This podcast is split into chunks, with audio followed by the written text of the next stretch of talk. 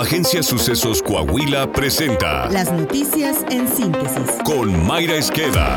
Esto es lo más relevante para empezar.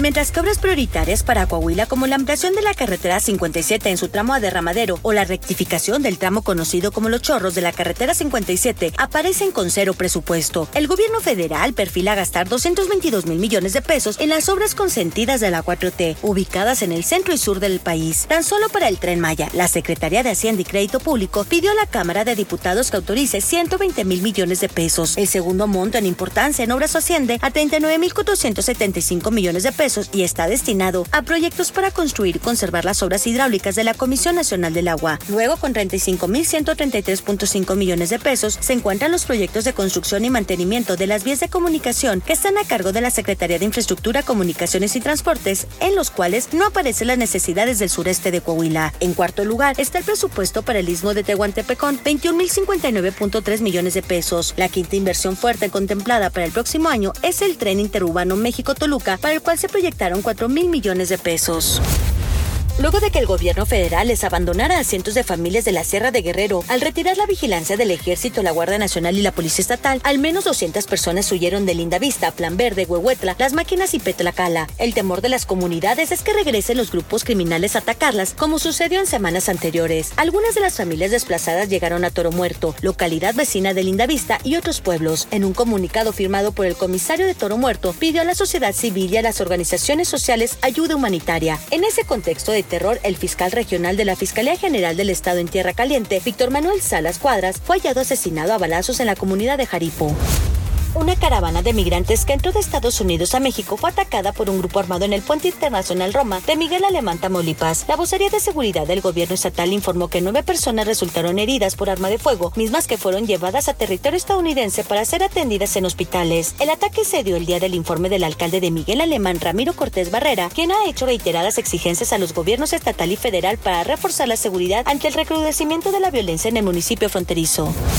Un hombre fue detenido en el Carmen Nuevo León por estar viviendo con una niña de 9 años, quien tenía reporte como desaparecida en la Ciudad de México. El sujeto ya fue vinculado a proceso por los delitos de equiparable a violación, corrupción de menores y rapto. La niña de 9 años de identidad protegida contaba con un reporte de búsqueda emitido un día anterior en la Ciudad de México. De acuerdo con la carpeta de investigación, Ricardo N. habría viajado a principios de septiembre por vía aérea a la CDMX para contactar a la menor, a la cual conoció por medio de una red social. José Ricardo N. regresó a Nuevo León con la niña con la que convivió en el mencionado domicilio, por lo que quedó detenido. En la vivienda donde fue encontrada la pequeña se encontraron dos boletos de autobús, uno de avión, cinco teléfonos celulares, diversas prendas de vestir, una cámara con micro CD con cargador y papelería diversa.